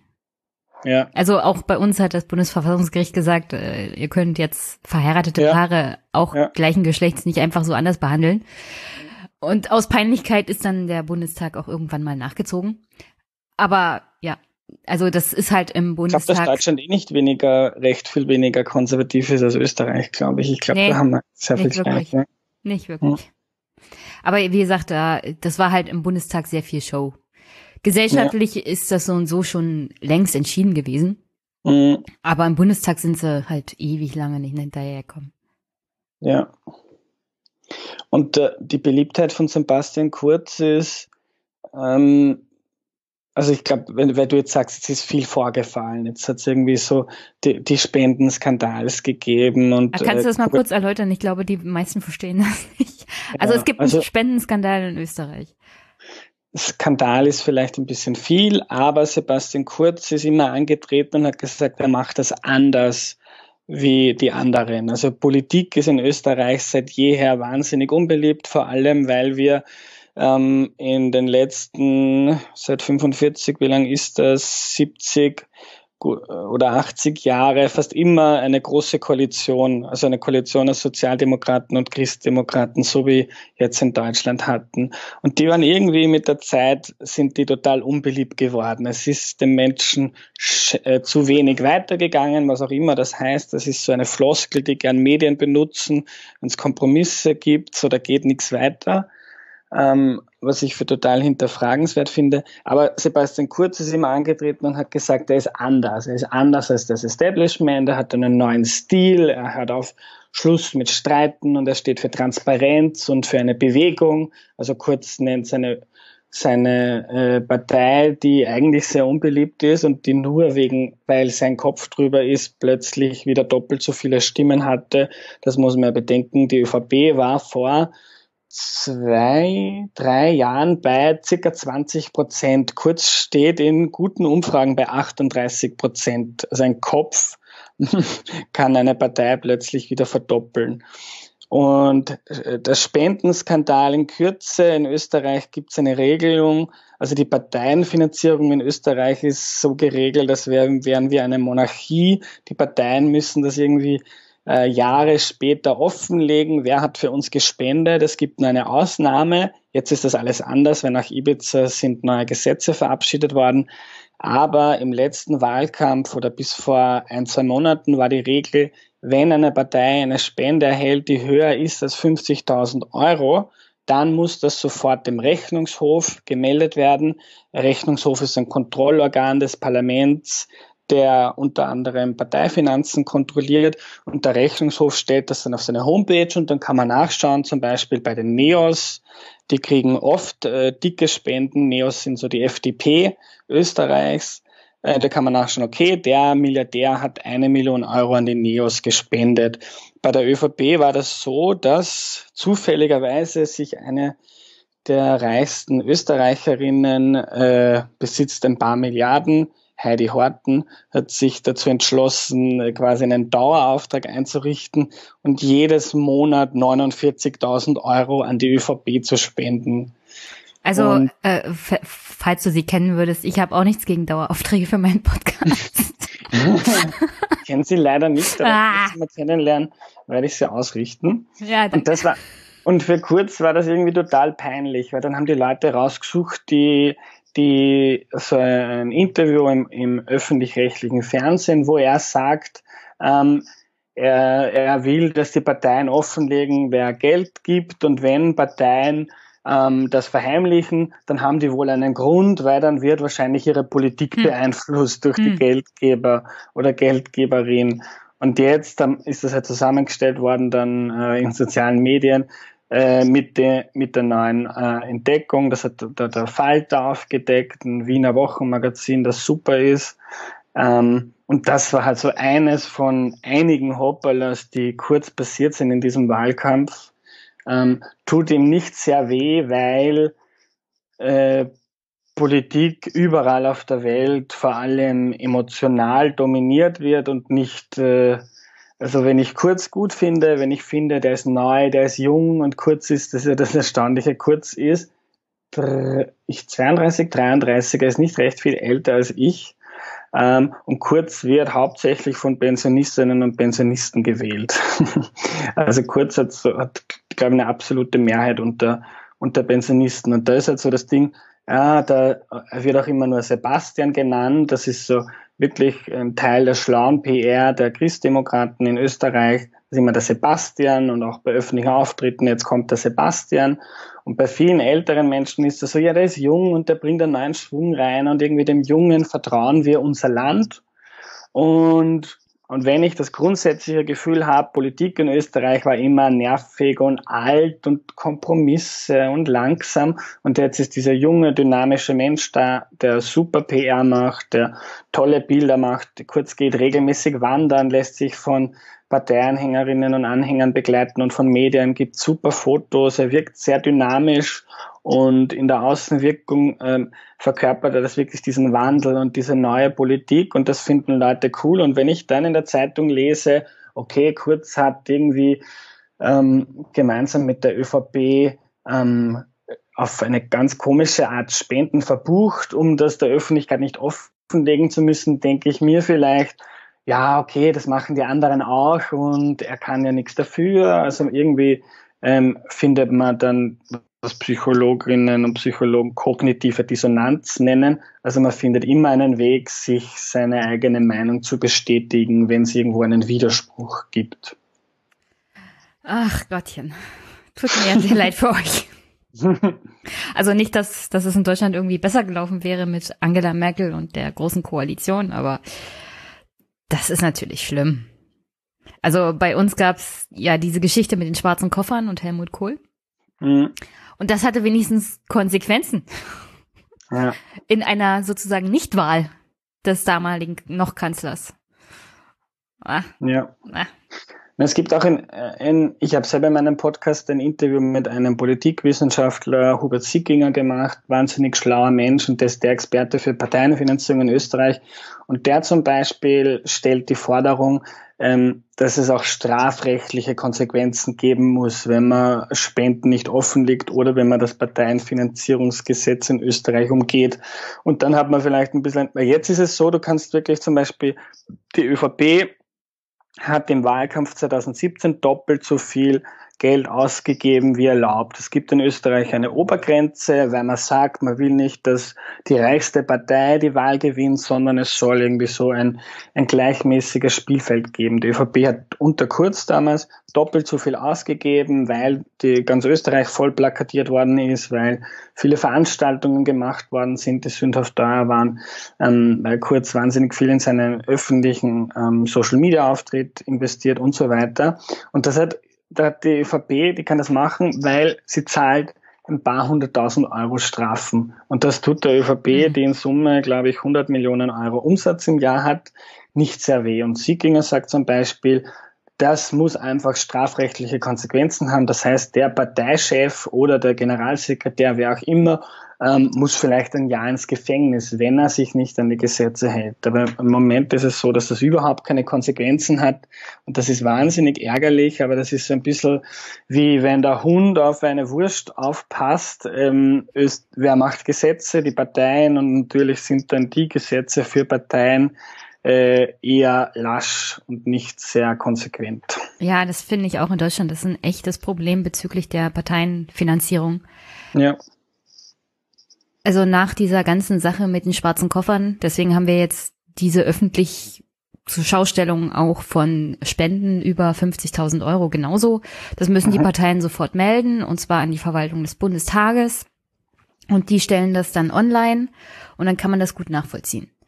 Ja. Aber ich finde es auch problematisch, dass es halt nie Konsequenzen gibt. Also selbst wenn, und das zeigt ja dieses Beispiel der AfD auch ganz toll, dass die Parteien immer noch bestimmte Grau, also graue Räume bei diesem ganzen Parteienfinanzierungsgesetz auch ausnutzen können mhm. und tun. Sie tun es ja auch. Und wenn sie erwischt werden, dann müssen sie halt Strafe zahlen. Ja. Aber das ist für die meisten halt kein Problem. Na gut, dann zahlen wir halt Strafe von den Spenden, die wir ja. bekommen haben. Und dann kriegen wir noch mehr Spenden. Also, aber wie du schon sagst, das Problem ist halt, dass die Parteien sich selber das Gesetz geben. Mhm. So. Welche Abgeordnete einer CDU oder SPD-Partei macht ein scharfes Gesetz unter dem, unter der Drohung, dass das vielleicht irgendwann mal auf sie oder die eigene Partei zurückfällt? Ja. Und das, das sagt mir dann aber auch schon sehr viel über diese Parteien und die Leute, die im Bundestag sitzen. Leider Gottes. Ah, Jetzt kommen wir wieder zu den Beliebtheitsrankings von Berufsgruppen. Ja, also da beißt sich dann die Katze in den Schwanz. Es gibt mhm. einen Grund, warum es weit unten steht. Ja. Wahrscheinlich wird man jetzt im Journalismus auch Gründe finden und ja. Ja, die machen halt ja. keine guten Podcasts, deswegen sind sie so weit. Mhm. Wenn sie sagen würden, wir sind Podcaster, dann sind sie wahrscheinlich ein paar Leitern weiter oben. Stimmt. Kannst ja sagen, ich bin nicht Journalist, ich bin Podcaster, schon bist du beliebter. da wissen dann zwar 80 Prozent der Leute nicht, was das heißt, aber. ja, das macht ja das Beliebte so aus. Ja. Was, was ist denn das? Und schon das ist ein Gesprächsthema. aber ich würde sagen, von uns beiden bin ich so und so die unbeliebteste, wenn ich sage, was ich wirklich arbeite. Du bist Beamtin, oder? Ja, im Finanzamt. Ja. Beamte ja. kann ja jeder im Finanzamt. Da kommt der, da wird der Kohlfett, mein Freund. Da wird man richtig unbeliebt. Also Journalisten müssen wir nichts vorjammern von wegen unbeliebt. Also ja, ja. Das glaube ich dir. Ja. Also wenn Steuerpflichtige mal richtig, richtig sauer werden, dann darf ich mir was anhören. Ja, Sie haben recht. Und ich schreibe sofort das Gesetz um meine. Sofort. ah, Sie bezahlen zu viel Steuern, das stimmt. Und der Staat will sie nur ausquetschen. Sie persönlich vor allem. Okay. Also Österreich hat bald einen alten neuen Kanzler, Herr Kurz. Wer ist denn sein Koalitionspartner? Falls er einen braucht. Er wird wohl einen brauchen, wa? Er braucht sicher einen. Also keine, nicht mal annähernd. Ist in irgendeiner Umfrage an der absoluten Mehrheit dran. Ähm, es, ist ein, es ist halb schwer zu beantworten. Wenn ich jetzt darauf wetten müsste, dann ist, dann geht die rechte Regierung von vorher weiter. Also statt Strache macht dann Hofer. Hofer mit. Ähm, es wird noch interessant, also ich, ich unterstelle Sebastian Kurz, dass wenn es in irgendeiner Form plausibel möglich ist, dann macht er wieder eine Koalition mit der FPÖ. Ähm, aus dem einen Grund, weil er damit einfach seine Politik fortsetzen kann, für die er beliebt geworden ist. In Österreich hat es ähnlich wie in Deutschland nach der ähm, nach dem Flüchtlingsjahr 2015 oder wie man es auch immer nennen mag, äh, irgendwie einen ziemlichen Ruck nach rechts gegeben. Kurz ist beliebt geworden, weil er sehr hart war in seinen Aussagen und immer gesagt hat, ja, jetzt ist mal Schluss und jetzt kommt dann keiner mehr rein und wir müssen unsere Grenzen zumachen und so weiter. Ähm, und das kann er mit der FPÖ einfach, kann er seine äh, Politik ähm, glaubwürdig weitermachen. Und das sagt er auch immer selbst, aber sehr zufrieden mit der Koalition mit der FPÖ, wenn es da nicht immer diese rechtsextremen Ausrutscher gäbe. Und ich glaube, er wird wieder weitermachen mit ihr. Ähm, aber die FPÖ hat jetzt das Problem, ähm, dass es da einen Ex-Obmann gibt, der einen ziemlichen ziemliches Geltungsbedürfnis hat, nämlich Heinz-Christian Strache. Ähm, und nach all dem, ähm, es gibt jetzt gerade, jetzt ist gerade eine, es gibt Ermittlungen jetzt auch noch wegen Betrug und äh, ich glaube wegen Untreue, ich revidiere wegen Untreue, also so Gelder der, der FPÖ veruntreut haben und das irgendwie für Kleider seiner Frau und für äh, für sich selbst, für Anzüge, gutes Essen und so weiter ausgegeben haben. Da wird gerade ermittelt. Und generell ist die FPÖ jetzt gerade zu einem Zwiespalt. Es täte der Partei wahrscheinlich gut, wenn sie sich von Strache trennt, ähm, weil Strache jetzt nicht nur mit dem Ibiza-Video, sondern auch mit vielen anderen Sachen mittlerweile nicht mehr die beste Nachrede hat. Aber Strache ist so der Typ alter weißer Mann mit großem Geltungsbedürfnis, dass das für mich extrem schwer ähm, vorstellbar ist, dass Strache jetzt einfach ähm, in der Versenkung verschwindet und dann keine Ahnung, was er da macht. Wieder Immobilieninvest oder was auch immer. Kohle hätte er sicher schon genug, um in die Pension gehen zu können. Aber Strache will, braucht Öffentlichkeit. Strache will wer sein, der will mitmischen, wichtig sein und aufregen. Und wenn die FPÖ Strache nicht mehr mitspielen lässt, dann das ist, und das ist jetzt nicht meine Theorie, sondern das hat Florian Klenk in die Welt gesetzt, der Falter-Chefredakteur, sehr kluger äh, Journalist, und der hat gesagt, er hätte es für nicht unplausibel, dass es nach den Wahlen eine, zu einer Spaltung in der FPÖ kommt. Und das war schon einmal so, da war einmal schon ähm, der Sebastian Kurz von vor 20 Jahren, damals Wolfgang Schüssel, war schon in einer Koalition mit der FPÖ und dann hat es die FPÖ zerrissen in zwei andere Parteien, war total chaotisch und, und äh, schwierig mit denen zu, re zu regieren. Und das könnte Kurz eventuell davon abhalten, dass er wieder eine Koalition mit der FPÖ macht, die er wahrscheinlich gerne hätte, weil er nicht weiß. Und Kurz hat jetzt äh, zweimal schon eine, eine Regierung gesprengt äh, und ist gerade mal 32 oder 33 Jahre alt. Wenn er jetzt eine Koalition wieder mit der FPÖ macht und dann vergeht ein Jahr und die FPÖ zerreißt und, und die ist wieder nicht fähig, äh, die fünf Jahre mitzumachen und wir müssen schon wieder wählen, ähm, dann wird es irgendwann auch für Kurz schwierig, irgendwie sein, sein frisches, neues, bewegtes Image beizubehalten. Und das könnte vielleicht ein Grund sein, warum wir keine FPÖ mehr in die Regierung bekommen. Aber gleichzeitig sind auch alle anderen Alternativen sehr, sehr schwer denkbar. Also es wird, es wird spannend. Was ist denn eigentlich mit den Grünen bei euch los? Also die stehen ja momentan bei 12 Prozent. Ähm, sind die so denkbar, dass die mal so in die Richtung gehen wie die deutschen Grünen, Richtung 20, 25 Prozent?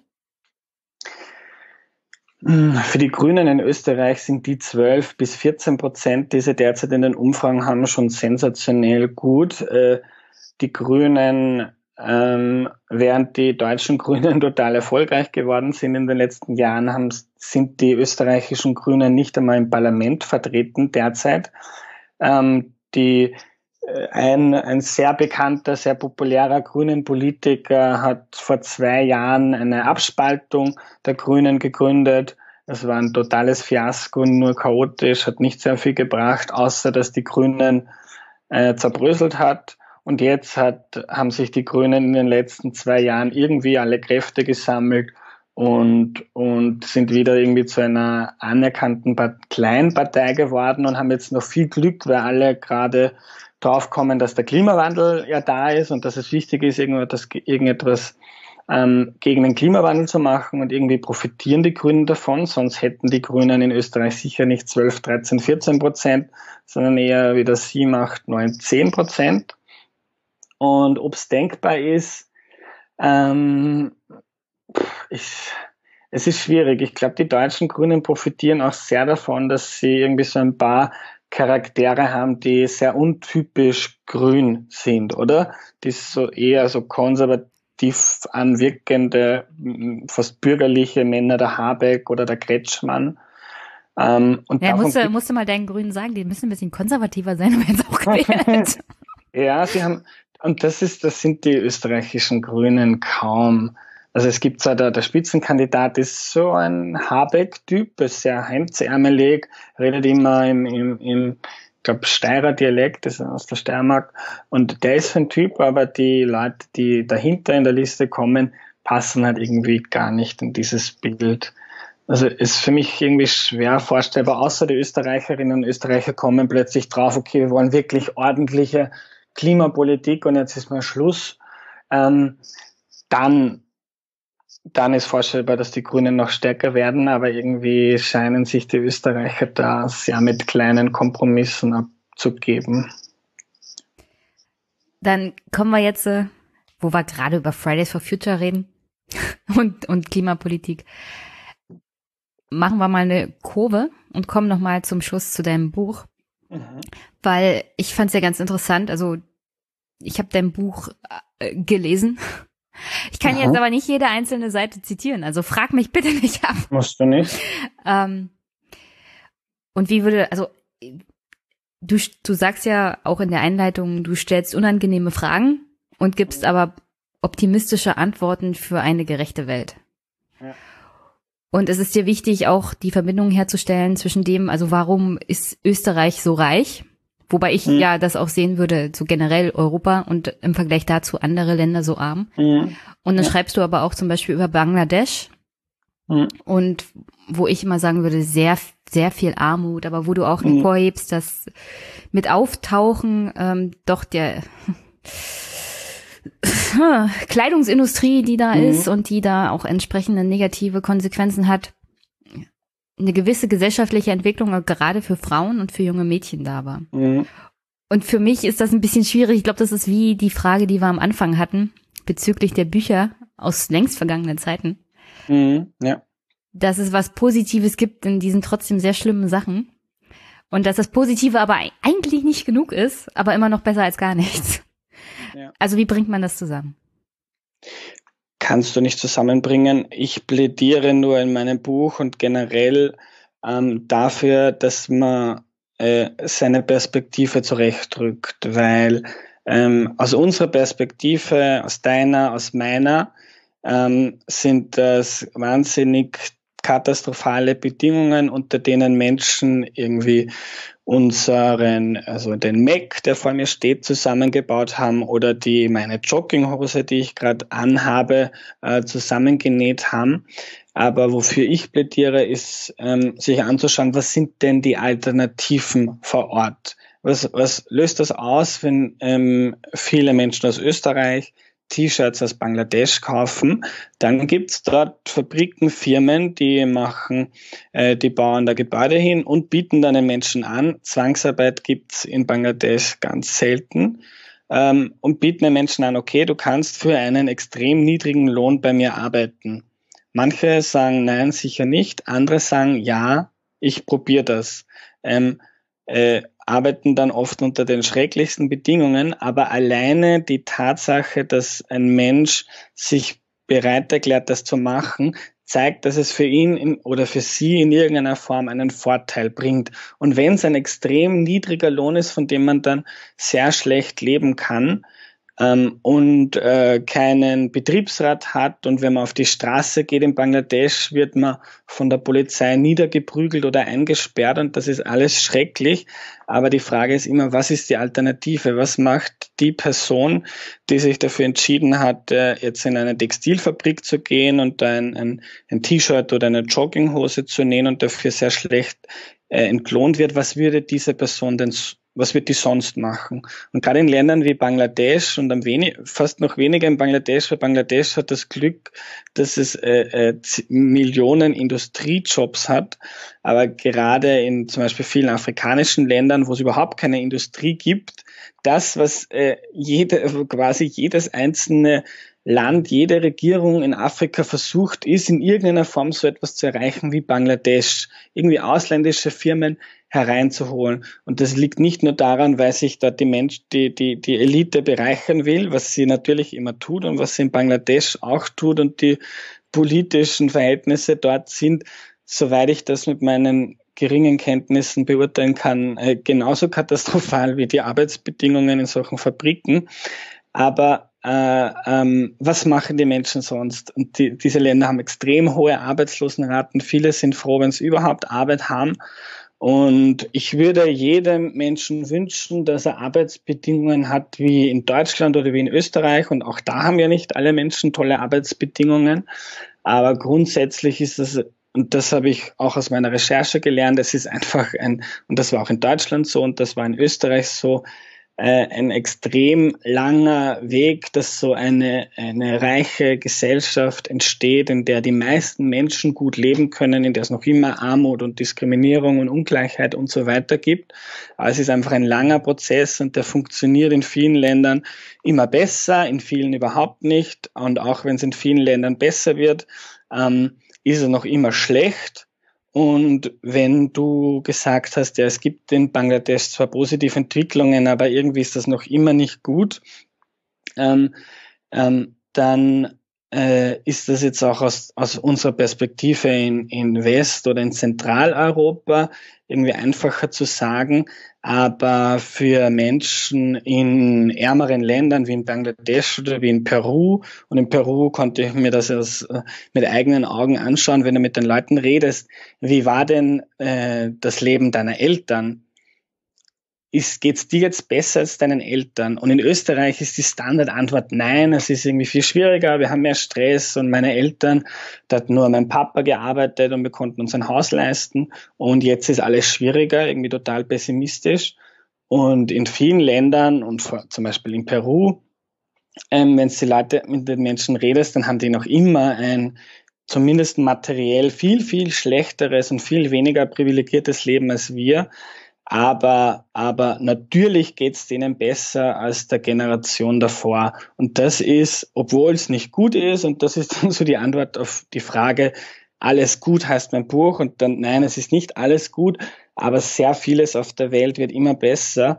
Und selbst wenn es für uns nicht äh, schön oder gut wirkt, dann ist dieses besser für die Menschen in diesen Ländern äh, schon ein ziemlicher Fortschritt. Du hast ja in dem Buch auch geschrieben, also was jeder Einzelne tun kann, um die Situation zu verbessern. Also zum Beispiel mhm. auch darauf zu achten, was er so an Nahrung zu sich nimmt, aber auch darauf zu achten, Fairtrade Produkte zu kaufen, beziehungsweise Kleidung auch zu kaufen, die vielleicht dann teurer ist, mhm. aber ähm, dann auch für, also unter besseren Bedingungen, vielleicht in Bangladesch oder sonst wo auf der Welt hergestellt wird. Also mhm. Da wir ja, wie gesagt, in Zeiten von Fridays for Future leben und ich immer das erlebe, also reden wir nicht darüber, was der Einzelne tun kann, sondern die Politik und die großen Maßnahmen und die Wirtschaft mhm. und wobei ich immer der Meinung bin, wir dürfen nicht vergessen, die Politik macht Maßnahmen oder Gesetze, die für jeden Einzelnen dann zu einer bestimmten Verhaltensweise führt. Ja. Wobei ich sagen würde, also das einzelne persönliche Verhalten kann man jetzt schon ändern. Also da, dazu brauchen die Kinder auf der Straße ja kein Gesetz. So. Also würdest du sagen, man sollte schon selber den Ansporn haben, sich besser zu verhalten? Nicht nur für andere Menschen auf diesem Planeten, sondern so generell auch für die Umwelt? Ja, also kann, kann der Einzelne überhaupt was erreichen? Ich glaube, der Einzelne kann alles und nichts erreichen. Also natürlich kannst du jetzt nicht hinaus, kann ich ich bemühe mich, Bio zu kaufen. Ich bemühe mich, wenig zu fliegen. Ich spende Geld über Give Directly, eine NGO, direkt nach Uganda, Kenia. Ähm, ich kann ganz kleine Hebel in Bewegung setzen und das finde ich toll und das gibt mir das Gefühl, ähm, dass ich nicht ohnmächtig bin und dass ich was verändern kann. Aber natürlich kann ich in einer Welt, die aus äh, sieben oder acht Milliarden Menschen besteht, ähm, nicht morgen äh, die Armut abschaffen, nicht den Klimawandel äh, alleine bekämpfen und nicht die Demokratie in Deutschland oder Österreich retten. Ähm, und ich habe lange über das nachgedacht, so äh, soll man das alles individualisieren? Soll man darüber nachdenken, ob man noch fliegen darf? Soll man darüber nachdenken, ob man Kleidung kauft, die unter besseren Bedingungen hergestellt wird? Weil es gibt ja auch Marken, die lassen in Bangladesch produzieren, aber lassen sich zertifizieren, lassen eine Gewerkschaft zu, ähm, verwenden weniger Pestizide ähm, im Baumwollanbau, der die Menschen äh, nicht schädigt.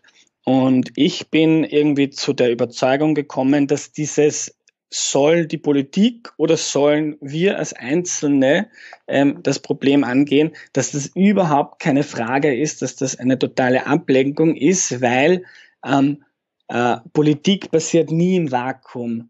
Die Politik macht nicht äh, die Grenzen zu zwei vor, vor einigen Jahren, weil es die Politik einfach will, sondern die Politik reagiert auf Anreize aus der Gesellschaft. Und, und indem wir drauf schauen, indem ich äh, zum Beispiel vor einem Jahr beschlossen habe, ich mache keine ähm, Kurzflüge mehr nach, keine Ahnung, nach Bukarest, sondern ich hock mich in einen ähm, grausligen Autobus und fahre da 15 Stunden runter. Ähm, das hat irgendwie eine, eine Diskussion ausgelöst unter Freundinnen und Freunden. Und die einen sagen toll und die anderen sagen, du hast einen Vogel.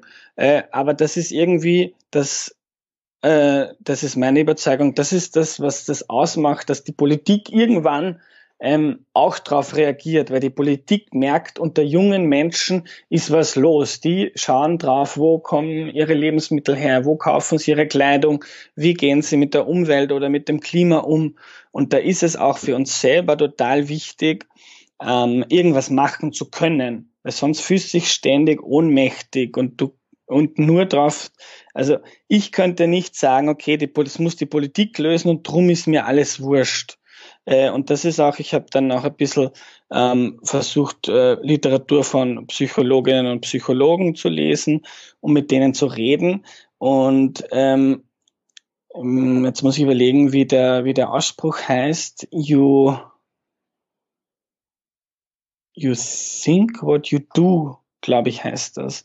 Also wenn wir, wenn ich äh, wenn es gibt zum Beispiel so Experimente, man lässt, man fragt die, die Menschen kurz nachdem sie Fleisch gegessen haben, ob sie die Tierhaltungsbedingungen problematisch finden.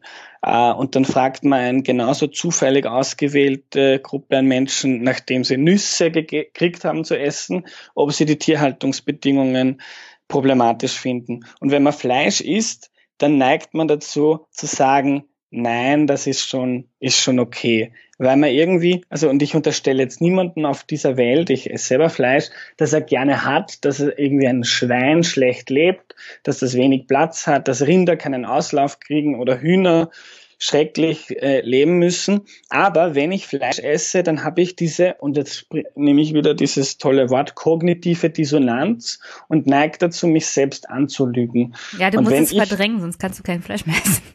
Genau, du musst es verdrängen. Das mache ich, ich ehrlicherweise auch. Ich schaue darauf, dass ich gutes Fleisch esse, mache das aber auch nicht immer. Und irgendwie lügt man sich dann an. Und darum ähm, kann, können so individuelle Handlungen total viel bewirken. Und wenn es nur ist, dass du ehrlicher zu dir selbst bist. Und, und so ist das mit dem Fliegen, so ist das äh, mit Lebensmitteln aus, aus regionalem Anbau. Und, und so äh, entsteht irgendwie ein, ein Klima in der Gesellschaft, in der dann auch die Politik irgendwann merkt, okay, da ist irgendetwas ähm, im Busch und irgendwie sollte man drauf drauf aufmerksam werden und, und vielleicht unsere Politik überdenken. Also ich glaube, das ist überhaupt kein, und natürlich ist die Antwort dann immer, der Hebel, den Hebel hat die Politik, den Hebel hat Angela Merkel und die CDU und die SPD und die müsste ein ordentliches Klimapaket schnüren. Ich habe das ein bisschen verfolgt äh, in Deutschland. Ähm, ist total ärgerlich, was da herausgekommen ist, aber äh, ich kann noch. Hey, wir haben wenigstens eins, ja? Ihr habt eins. Aber du kannst noch so oft sagen, okay, ich steige in keinen Flieger mehr, äh, ich kompensiere all mein CO2 auf Atmosphäre und das ist toll und ich führe ein super Leben. Am Ende entscheidet Angela Merkel äh, und die SPD ob Deutschland einen Beitrag zum Klimaschutz leistet oder nicht. Also das ist schon klar. Am Ende ist es meiner Meinung nach die Politik, die Veränderungen macht, aber diese Veränderungen anstoßen und das politische Klima verändern wir alle jeden Tag durch das, was wir mit Freundinnen und Freunden reden, was wir im Internet schreiben ähm, und auch was wir einkaufen ähm, und ob wir entscheiden, in diesen Flieger zu steigen oder nicht. Das, und, und diese kollektiven politischen Maßnahmen sind nie getrennt von den sozialen Normen und Einstellungen in der Bevölkerung. Und darum glaube ich, gibt es keine Dichotomie, entweder das Individuum muss was machen oder die Politik, sondern das hängt irgendwie meiner Meinung nach total zusammen. Ja, finde ich eben auch. Also wenn wir uns darüber unterhalten, welche Maßnahmen der Einzelne treffen muss, dann sehe ich das immer der Einzelne in der großen Masse. Und das macht's ja dann. Also je, das Verhalten jedes einzelnen Menschen wird sich in Zukunft ändern müssen auch. Und deswegen finde ich das so wichtig, dass man darüber redet, damit man auch von Seiten von Fridays for Future nicht nur an die Politik herantritt und sagt, also wir fordern von euch auf die Wissenschaftler zu hören, Mhm. Die Wissenschaftler können das halt nicht in ein Gesetz umsetzen, ja. Ja. Also stehen die Politiker da und schreiben ein Klimapaket, das jenseits von Gut und Böse ist, was mhm. gar nichts ändern wird.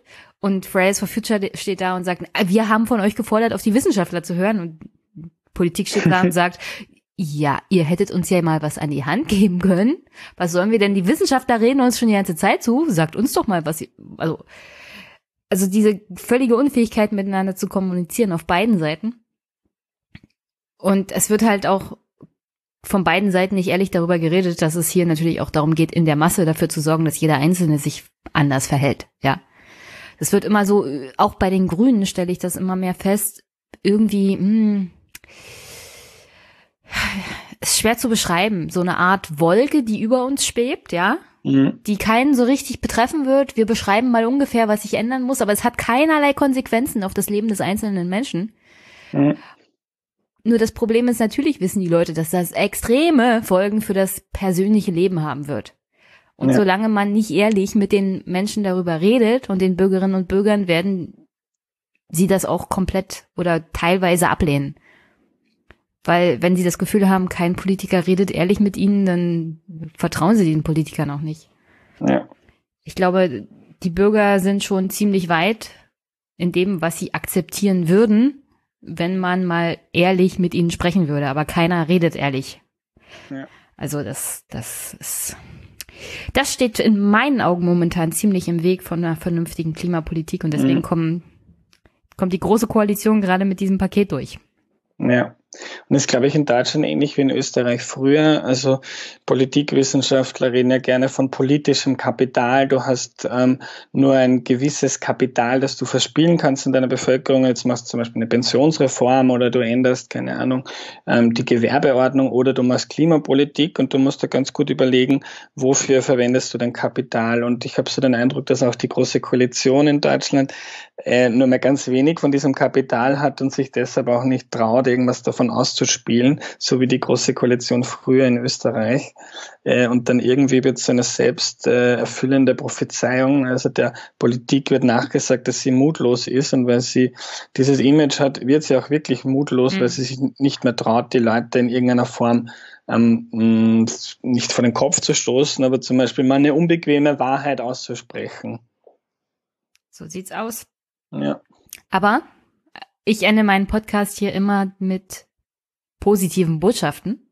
Mhm. Du kannst natürlich deine Botschaft sofort loslassen. Wahrscheinlich heißt es, lest mein Buch. Aber, aber ich würde auch sagen, es ist nicht so schlimm, wie es einem vorkommt. Es gibt sehr viele positive Aspekte auch heute noch. Auch trotz der ganzen Klimaproblematik. Aber ja, welche Botschaft hast du denn an meine Hörerinnen und Hörer aus Österreich? Also ich finde es überhaupt nicht schwierig, positiv zu sein. Ähm, ich beschäftige mich journalistisch mit den, mit zwei Fragen, mit denen man gerne depressiv werden kann. Das eine ist globale Armut und Entwicklung und das andere ist der Klimawandel. Also so überhaupt nicht pessimistisch stehen. Aber ganz ehrlich, ich bin trotzdem ein, ein, sehr optimistischer Mensch und ich glaube, ich sehe das nicht nur durch eine rosarote Brille, denn worüber ich schon geredet habe, wir haben Bangladesch angesprochen. Bangladesch macht extreme Fortschritte, auch wenn sie für uns minimal wirken mögen, äh, weil wir irgendwie 100, 200 Jahre Vorsprung in unserer ökonomischen und politischen Entwicklung haben. Aber es passiert rund um die Welt Unfassbares im, im, im Kampf gegen die Armut. Ich, hab, äh, ich bin 1990 geboren, 29 Jahre alt und habe in meinem Buch so ein, ein, ein Kapitel, wo ich vergleiche, wie hat sich denn die Welt verändert seit, seit äh, ich geboren bin. Und das ist, wenn man jetzt nur mal einen Blick auf die Zahlen wirft und weg von irgendwelchen Headlines in den Medien geht, ist das eigentlich unfassbar, was sich, was sich getan hat. Ähm, unglaubliche Fortschritte in der Alphabetisierung. Ähm, fast alle Kinder unter zehn Jahren gehen heute irgendwo, egal wo auf der Welt, selbst im, irgendwie im ärmsten westafrikanischsten Dorf, gehen die meisten Mädels und Burschen, die acht, neun, zehn Jahre alt sind, in die Schule. Und das ist historisch irgendwie ganz was Neues. Und da gibt's extreme Fortschritte. Äh, ähm, als ich geboren wurde, hat es auf der Welt 1900 Millionen, also 1,9 Milliarden Menschen gegeben, die in extremer Armut leben. Als ich begonnen habe, mein Buch zu schreiben, waren es nur mehr 600. Und als ich das Buch fertig hatte, vor ein paar Wochen, waren es 576. Und das ist jetzt ge äh, geschätzt, da gibt es noch keine offiziellen Zahlen, aber ein paar Wissenschaftler haben die World Poverty Clock entwickelt. Das ist eine coole Homepage, kann man sich mal anschauen. Googlen World Poverty Clock. Ähm, also es gibt extreme äh, Verbesserungen in, in, in vielerlei Hinsicht auf dieser Welt, auch wenn die meisten davon nicht in, in Westeuropa, nicht in Deutschland und nicht in Österreich passieren und wir deshalb ein bisschen blind dafür sind. Aber es gibt in diesem Feld ähm, ändert sich fast alles zum Positiven. Und auch im, im, im, im Klimabereich, äh, auch wenn das Problem schier unüberbrückbar scheint und auch wenn es jetzt in Deutschland ein sehr äh, kleines und mutloses Klimapaket gibt, ähm, ähm, ganz viel ändert sich zum Positiven. Ich habe erst heute oder dann gestern ein Interview mit einem indischen Ökonomen geführt und der hat beschrieben, also in Indien, und Indien ist äh, klimatechnisch überhaupt kein vorbildliches Land.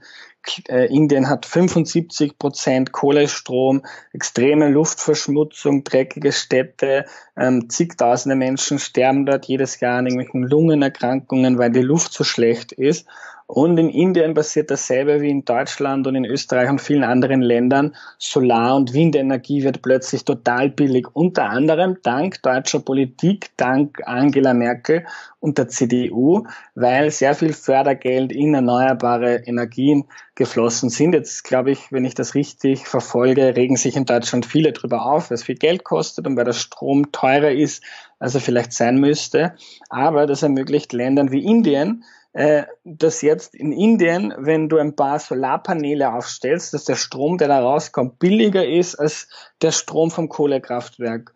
Und weil die Menschen in Indien genauso äh, gerne, äh, genauso wenig gerne Verluste machen mit dem, was sie tun, wie die Deutschen, wird das über früh oder lang dazu führen, dass die Menschen äh, oder dass die Unternehmen und der Staat dort in Solar- und Windenergie bauen, also äh, vor allem in Solarpaneele Geld reinbuttern und dass die CO2-Emissionen massiv reduzieren. Das ist eine Entwicklung, die erst seit ein paar Jahren da ist, dass plötzlich so viele erneuerbare Energien technisch so viel besser und so viel billiger geworden sind, dass das denkbar ist, dass irgendwie die ganze Welt vielleicht in 20 oder 30 Jahren nur mehr mit erneuerbaren Energie funktioniert. Und das ist etwas, wo, wovon, glaube ich, nicht mal die Grünen vor zehn Jahren geträumt hätten. Also auch da gibt es sehr viele positive Entwicklungen, auch wenn das Ganze äh, noch immer eine große politische Aufgabe ist. Also für mich gibt es eigentlich sehr viel Grund, optimistisch zu sein. Sehr gut. Dann würde ich trotzdem nochmal sagen, jeder, der will, sollte auch dein Buch lesen. Ich werde mal versuchen, einen Amazon-Link zu, zu finden und das in die Shownotes zu packen. Mhm. Ist schon ein sehr faszinierendes Buch. Und oh, mir, mir, ja, mir gefällt halt der positive, also Aspekt davon. Also, dass man, wie du sagst, auch mal einen anderen Blickwinkel einnimmt. Ja. Und seine Perspektive ändert. Das finde ich so generell sehr gut. Wenn ja. man Sachen aus der Perspektive anderer Menschen sieht mhm. und versucht ein bisschen von seiner Aufgeregtheit und Empörung, die ja die aktuelle Gesellschaft sehr prägt, ja. hinter sich lässt und das alles mal ein bisschen rationaler sieht. Das heißt nicht, dass man die Probleme nicht angehen sollte, meine lieben Hörerinnen ja. und Hörer. Okay, herzlichen Dank, dass du im Podcast warst. Jetzt ist es doch ein bisschen länger geworden, tut mir leid. Vielen Dank für die Einladung, hat Spaß gemacht. Ja, mir hat es auch Spaß gemacht und ich wünsche dir noch einen schönen Abend. Tschüss. Danke, dir auch. Tschüss.